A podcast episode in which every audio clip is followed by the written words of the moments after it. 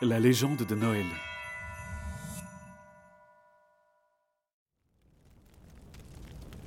Des sanglots se mêlaient au crépitement des flammes. Je fixais le brasier et la colère empêchait mes larmes de couler. Tu as quelque chose à dire, Noël? Il posa ses horribles petits yeux sur moi. Je sentis ma poitrine se serrer comme si une main de géant me pressait. J'ai baissé le regard. J'aime bien ça. Maintenant, rentrez. L'après-midi fut épouvantable. On était condamné à écouter Pahu en contemplant la danse des flammes. Mais le pire arriva à la récré de l'après-midi. Des soldats débarquèrent, les bras chargés de sacs débordants de jouets. Trop choqués pour réagir, on les a regardés les jeter dans le feu. Derrière la fenêtre de la classe, l'instructeur étincelait de malveillance. Il venait de brûler une part de nous. Et comme pour éviter qu'elle ne disparaisse trop vite, on s'est tous regroupés autour du bûcher. Après la classe, on est rentré chez nous, désespérés dans un village sans vie. Par habitude, je suis passé par l'atelier de maman. Une tornade avait emporté toutes nos créations. Et puis je les ai vus. Deux soldats de bois rescapés de la rafle des jouets. Le premier, face contre terre, avait les jambes coupées.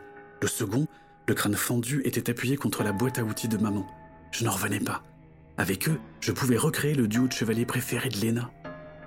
Je m'appliquais trop à les réparer pour voir le temps passer et entendre maman entrer. Noël Qu'est-ce que tu fais?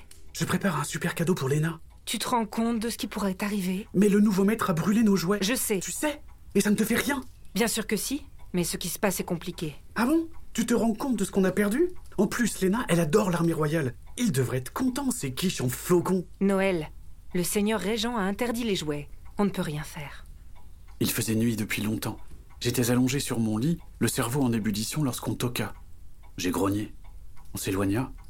Après cinq bonnes minutes, j'ai entr'ouvert la porte. Le duo de soldats m'attendait comme neuf, au garde à vous sur du papier accompagné d'une fine cordelette.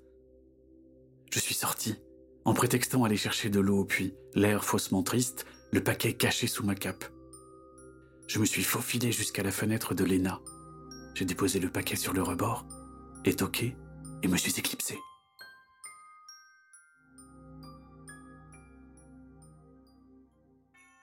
Comment Léna va réagir en découvrant son cadeau? Vous le saurez au prochain épisode.